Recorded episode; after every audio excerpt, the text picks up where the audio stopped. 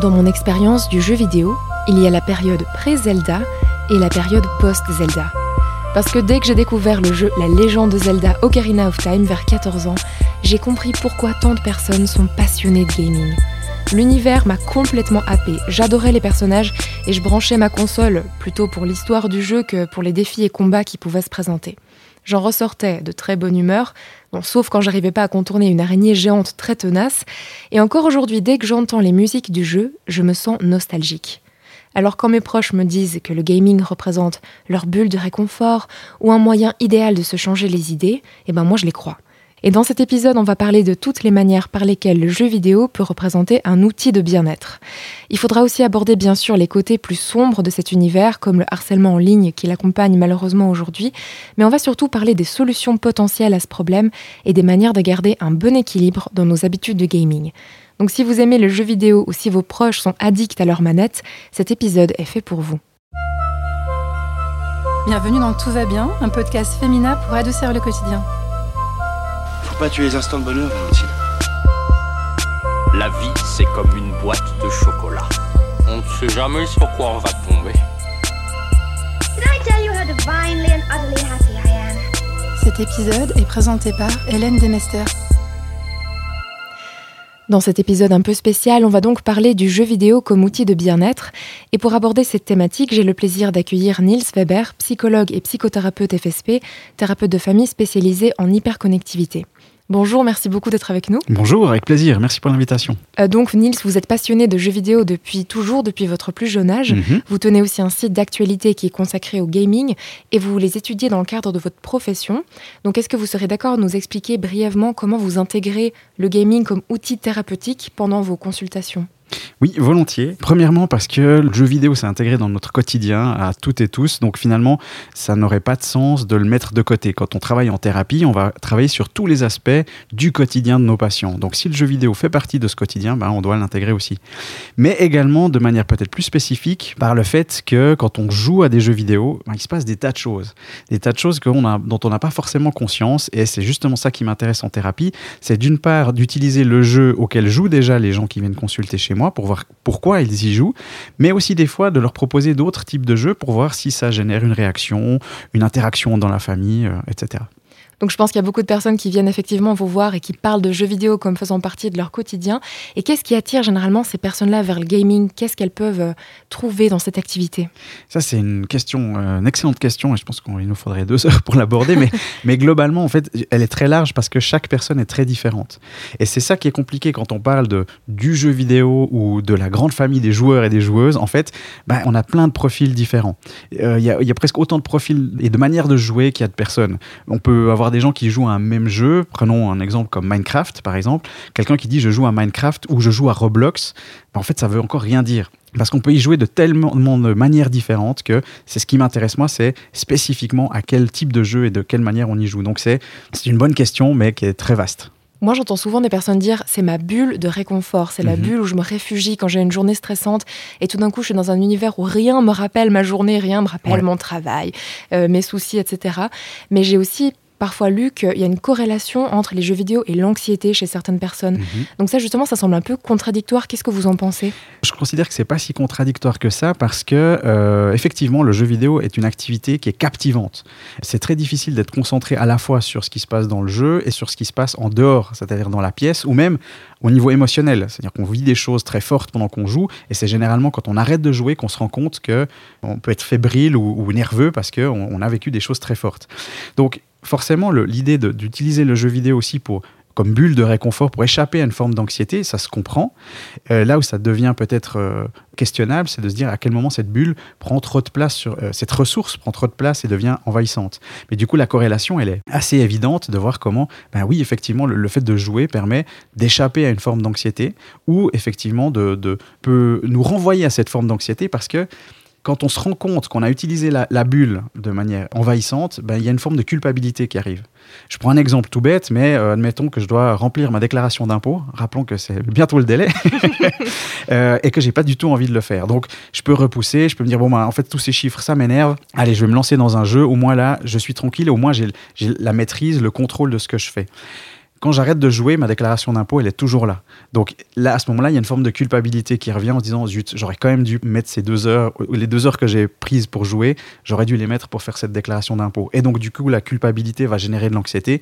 Et c'est là où cette corrélation, finalement, elle est, elle est assez forte. Comme on culpabilise toujours quand on fait une activité qui est pas productive, mais qui peut Oui. quand même nous faire du bien. C'est un peu Exactement. Et, et là, je pense qu'on a un, un gros problème de manière générale dans cette idée que tout ce qu'on doit faire doit être productif et qu'on doit accepter aussi l'idée que, ben non, des fois, on, entre guillemets, on perd du temps et c'est pas grave du tout. Des fois même, ça fait du bien. Mhm. on a le droit de se réfugier auprès de Zelda. Exactement. On va parler tout à l'heure de cette propension peut-être à fuir la réalité de manière trop importante Mhm. via le gaming. Mais déjà, je pense qu'il y a un facteur important, c'est celui d'être addict aux jeux vidéo. Oui. À partir de quand une personne peut être considérée comme un petit peu trop euh, addict à cette activité? Oui. Euh, là, je pense qu'on peut déjà commencer par euh, rassurer toutes les personnes qui nous écoutent en se disant qu'il y a très peu de chances que vous soyez addict. Alors, la, question de l'addiction aux jeux vidéo, c'est une question qui est très ancienne. Euh, on retrouve des textes de, de médecins dès l'apparition des jeux vidéo, des premières bornes d'arcade de Pac-Man dans les bars, avec des médecins qui s'inquiètent en disant qu'il y a une génération qui va devenir accro à ces bornes-là. Et on voit que petit à petit, le mot addict ou accro il est entré dans le langage courant et on l'utilise un petit peu à, à- à et à travers, et qu'il y a une, forte euh, stigmatisation justement de cette idée d'addiction. Et depuis cette année, donc depuis 2022, on a un diagnostic officiel qui a été posé par l'OMS qui reconnaît une forme d'addiction aux jeux vidéo. Alors, il faut préciser que c'est un diagnostic qui fait beaucoup de débats. Il y a un immense débat sur est-ce que c'est c'est vraiment pertinent d'appeler ça une addiction ou pas. Moi, je suis plutôt de l'avis que ce n'est pas pertinent, mais c'est une réalité. Aujourd'hui, il y a ce diagnostic. Donc, si on étudie les critères de ce diagnostic, on se rend compte qu'en fait, il y a, on va dire, personne qui correspond à ce profil-là. Il faut trois critères. Trois critères doivent être réunis. Le premier, c'est une augmentation de l'envie de jouer. Euh, le deuxième, c'est un désintérêt pour d'autres types d'activités.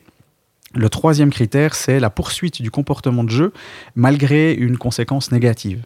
Et tout ça doit être réuni sur une période de 12 mois et doit être, on va dire, euh, dû aux jeux vidéo. Et on voit que en mettant ces critères ensemble, en fait, ça ne correspond à aucun profil. En, en plus de 10 ans de carrière, j'ai jamais rencontré une seule personne correspondant à ce profil-là, mais ça ne veut pas dire qu'il n'y a pas de problème. Donc, de dire est-ce qu'on est addict ou pas, en fait, on peut assez vite éliminer la question en disant qu'il y a de fortes chances que vous ne soyez pas addict.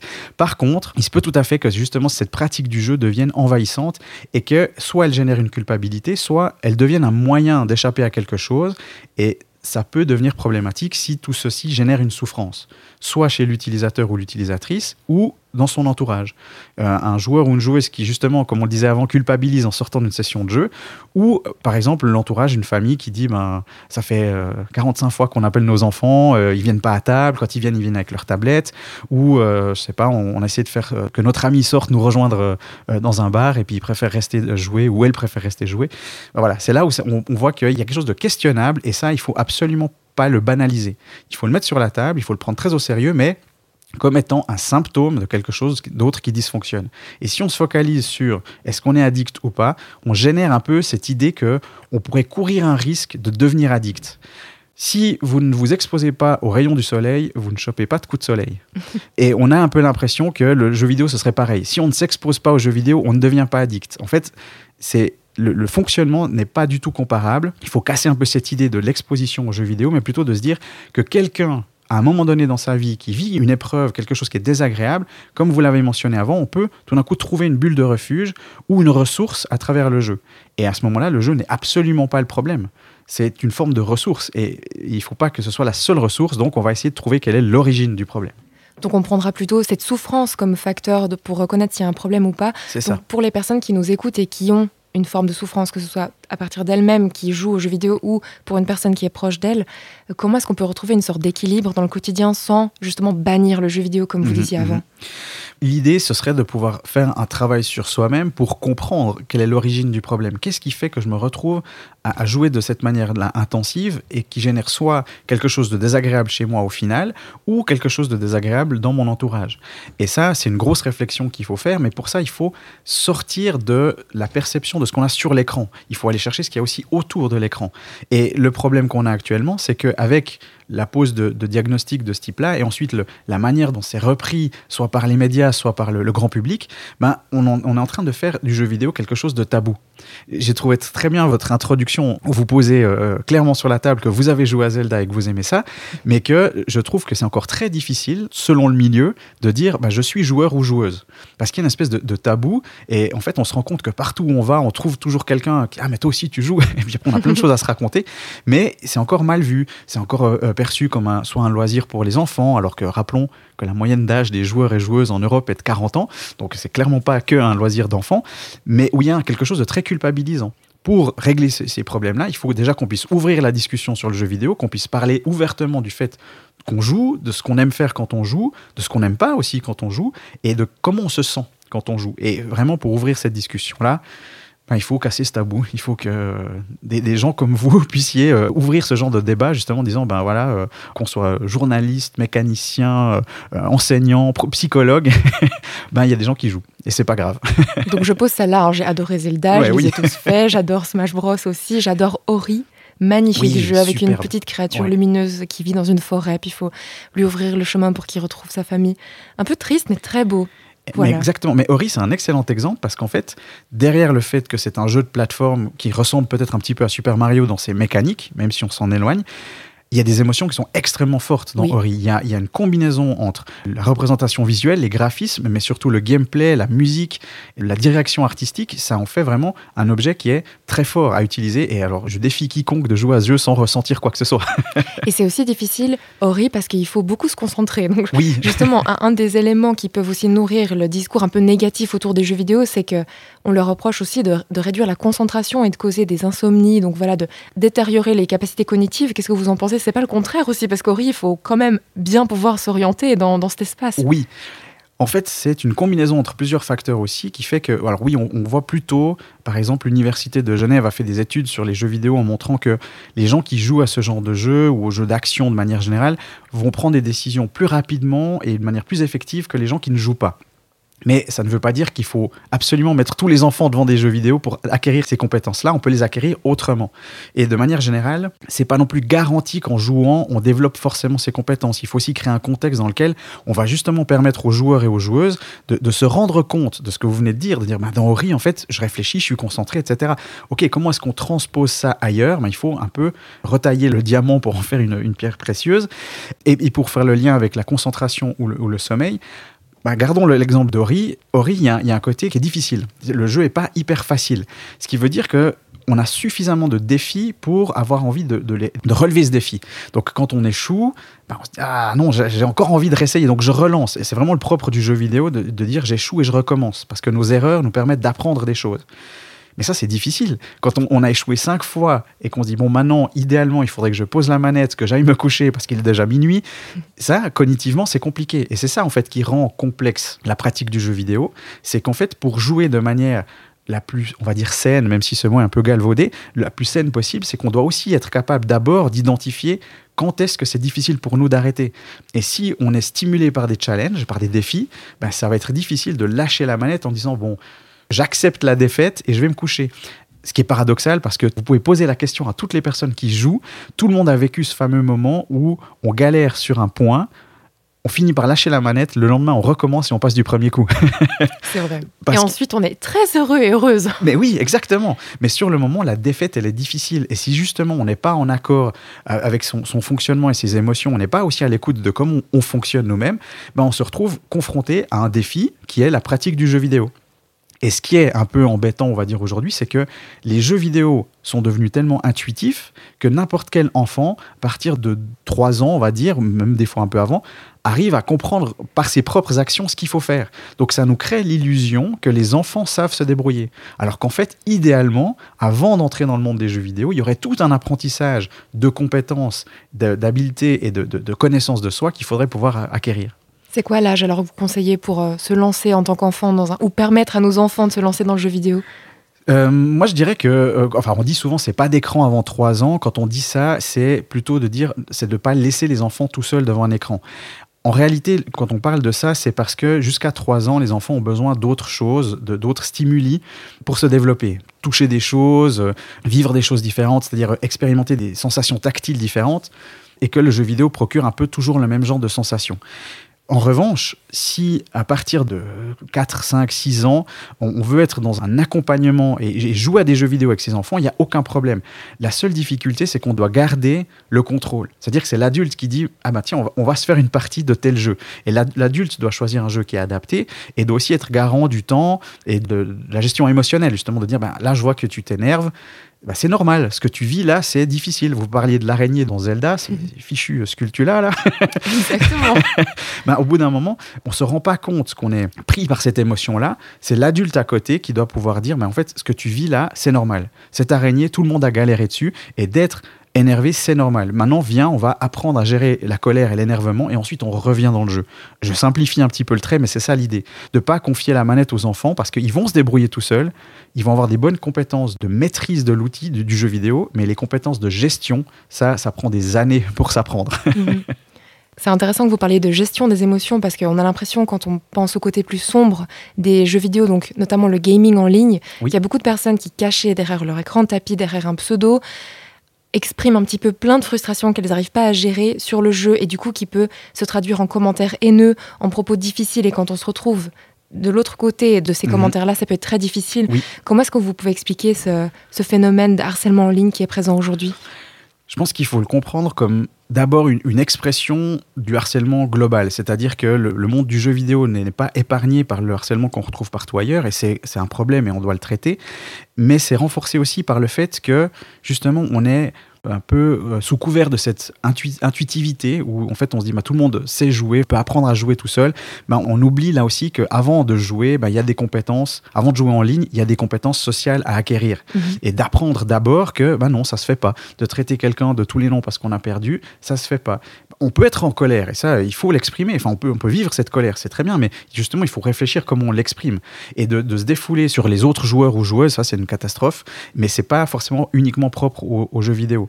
Évidemment, le fait qu'on soit derrière un écran à distance rajoute, on, le connaît dans toutes ces questions de cyberharcèlement, ça rajoute aussi un facteur facilitant parce qu'on n'a pas besoin d'affronter la, personne qui est en face de soi. C'est-à-dire qu'on peut, entre guillemets, balancer son commentaire et puis ensuite euh, avoir, entre guillemets, aussi la conscience tranquille.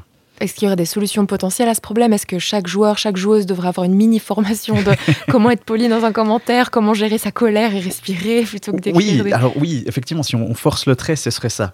Moi, j'explique souvent euh, qu'il n'y a pas besoin de faire un, débriefing à chaque fois qu'on pose la manette, mais de temps en temps, de se dire, mais tiens, pourquoi est-ce que je réagis plus fortement à cette partie-là qu'à une autre? Pourquoi est-ce que ce jeu m'a ému plus qu'un autre? Ben, Ça vaut la peine qu'on en discute, et spécifiquement dans les familles, quand le sujet du jeu vidéo devient un sujet de, de conflit, et que forcément on parle que de combien d'heures par jour on a le droit de jouer, on oublie la partie, mais en fait, comment tu te sens quand tu joues. Et quand tu arrives à table en faisant une tête de trois mhm. pieds de long, raconte-nous pourquoi. Qu'est-ce qui s'est passé dans ce jeu?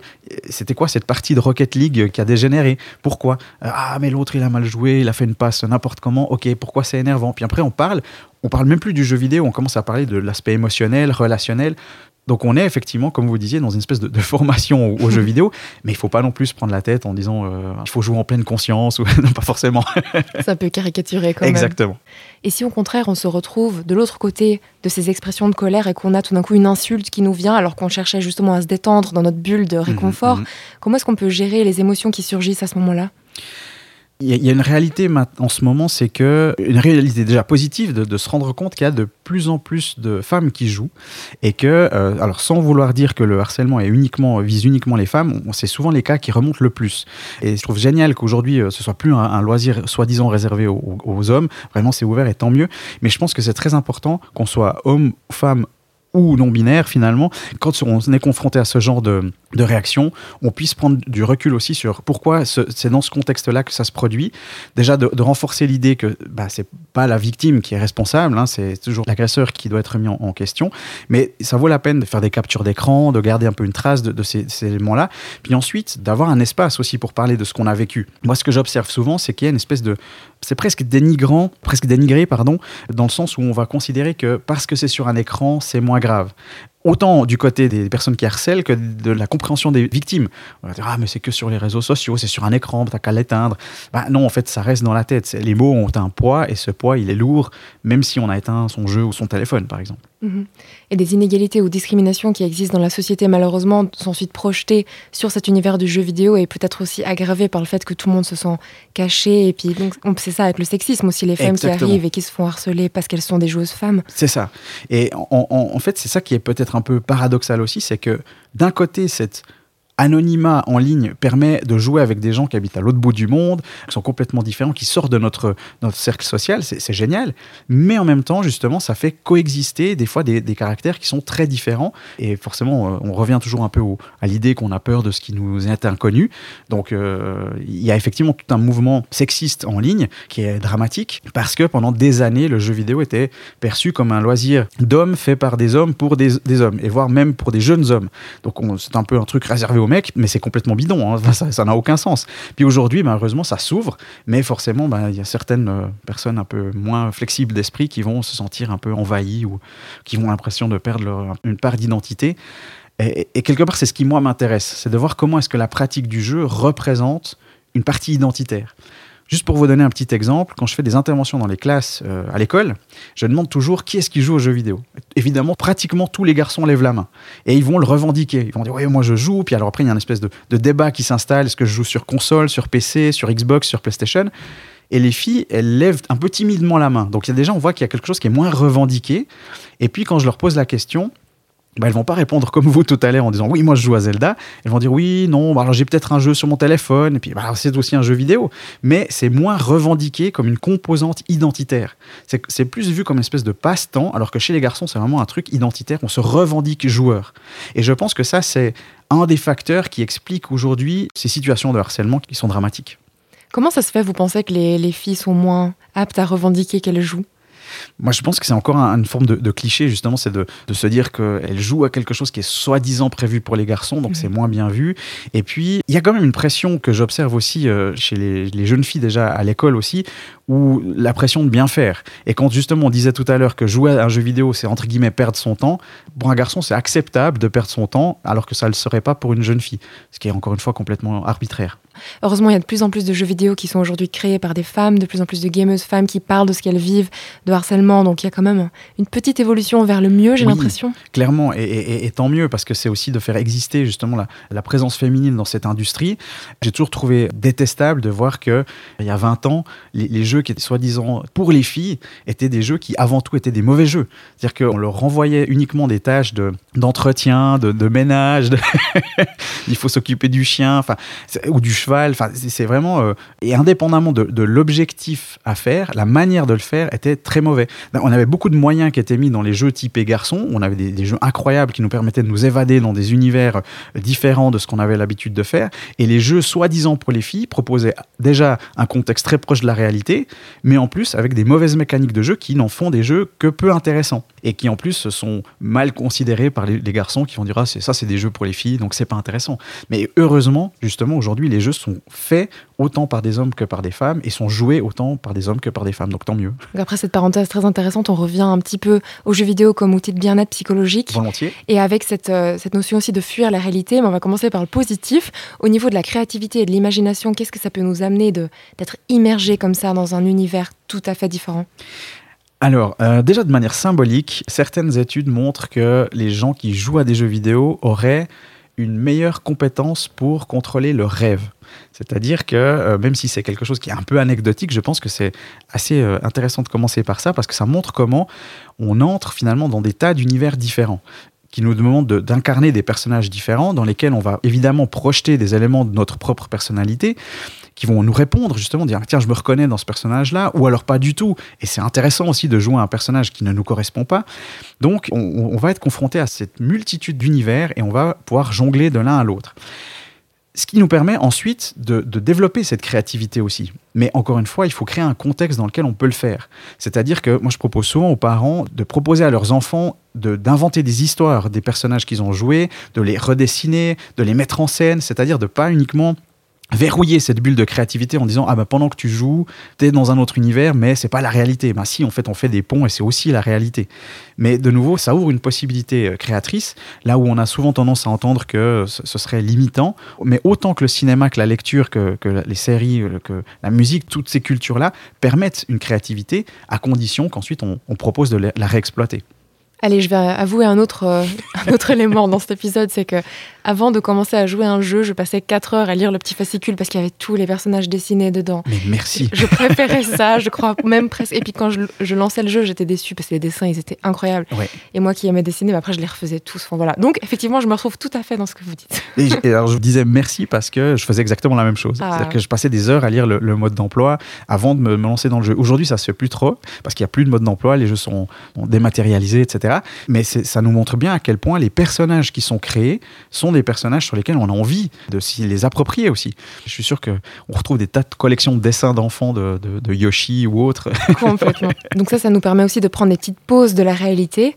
Et quand ça devient une fuite de la réalité, qu'est-ce que ça peut suggérer à propos de nous? Est-ce qu'on peut vraiment gérer nos émotions et réfléchir intégrer vraiment tout ce qui nous arrive, tout ce qui nous inquiète quand on fuit cette réalité Oui, alors la question de la, fuite, justement, elle est intéressante parce que c'est soit une fuite, ce qu'on appelle nous une stratégie d'évitement, c'est-à-dire qu'on a un problème, on préfère le mettre sous le tapis et puis se concentrer sur autre chose, qui est une stratégie qui fonctionne très bien à court terme, parce qu'effectivement, si la pression est trop forte, ça permet d'apaiser un peu cette pression et idéalement de revenir ensuite vers le problème et de régler le problème. Si on n'est que dans une stratégie d'évitement, ben, le problème existe toujours. Mais cette fuite, elle peut prendre aussi d'autres formes. C'est-à-dire, euh, c'est pas uniquement pour échapper à quelque chose de la réalité, c'est aussi pour justement apprendre à travailler quelque chose de la réalité. Et c'est pas forcément quelque chose qui est fait de manière consciente. Moi, ce que j'observe beaucoup, je travaille avec une approche qui est dite systémique, c'est-à-dire qu'on prend en considération le contexte, beaucoup le contexte dans lequel les les personnes viennent consulter, et notamment les relations familiales. Et que ce que j'ai pu observer, c'est que des fois, la manière de jouer à un jeu vidéo est une manière, notamment pour les adolescents, d'envoyer un message aux parents en disant ben, ce que je suis en train de faire, c'est une manière d'être loyal à la famille et aux valeurs familiales, mais de l'approprier c'est-à-dire de le faire d'une manière qui m'appartient et qui me convient nettement plus que ce que vous, parents, vous me proposez comme modèle pour votre réalité. Ça ne veut pas dire que les parents font faux, ça veut simplement dire que la manière dont c'est interprété par l'enfant ou l'adolescent va demander une autre, un autre terrain d'exploration. Et alors là, le jeu vidéo est parfait pour ça. Mhm. Donc, cette fuite, elle peut prendre plusieurs formes. Et la, question, on en revient un petit peu à ce qu'on disait tout à l'heure, c'est de, de, se rendre compte à un moment donné si finalement cette fuite entre guillemets nous, nous met dans un état de souffrance ou génère une souffrance ailleurs, c'est là qu'il faut pouvoir euh, réfléchir à une autre stratégie. Pour revenir aux ados, mais je pense que ça vaut aussi pour les adultes. Oui. Et notamment pour les parents, peut-être qui s'inquiètent de voir leur enfant passer des heures et des heures sur les jeux vidéo. Comment est-ce que vous décririez un rapport équilibré et sain au gaming?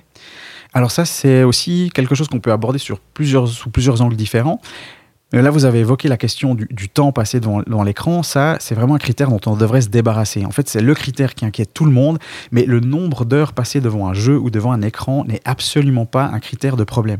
Aujourd'hui, il y a une espèce de, vraiment de pression sociale, notamment chez les parents, de se dire je dois mettre une limite de temps. C'est-à-dire qu'on a l'impression qu'on s'est occupé de la question du jeu vidéo dès le moment où on a mis une limite de temps.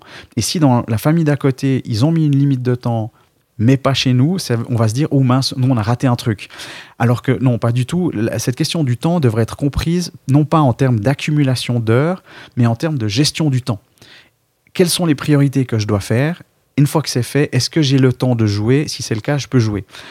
Il y a des jeux auxquels on peut jouer facilement alors sans parler des jeux mobiles qui sont vraiment prévus pour des toutes petites sessions, mais il y a des jeux sur console ou sur PC qui vont pas demander beaucoup d'investissement.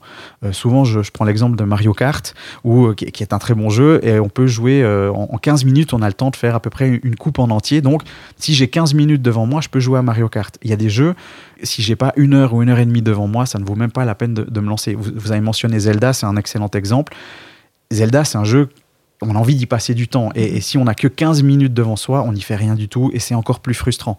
Donc, c'est plutôt la question du temps, c'est pas une, question d'accumulation d'heures, mais plutôt de gestion des priorités et d'apprentissage de cette gestion du temps. Dans cet épisode, vous avez débusqué beaucoup de stéréotypes, hein, beaucoup de clichés. Est-ce qu'il y a un dernier préjugé que vous aimeriez souligner par rapport aux jeux vidéo Vous aimeriez corriger? Ouh là, là, là j'ai la pression. euh, je dirais que le préjugé qui revient encore très souvent, c'est la question de la, violence et, que ça, souvent j'ai l'impression qu'on s'est débarrassé du sujet, mais il revient encore très régulièrement.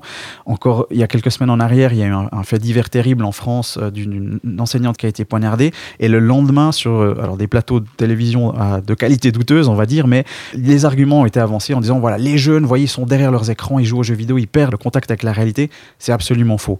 Il n'y a, aucune relation justement, aucune, aucun effet de cause à effet entre les jeux violents et la violence.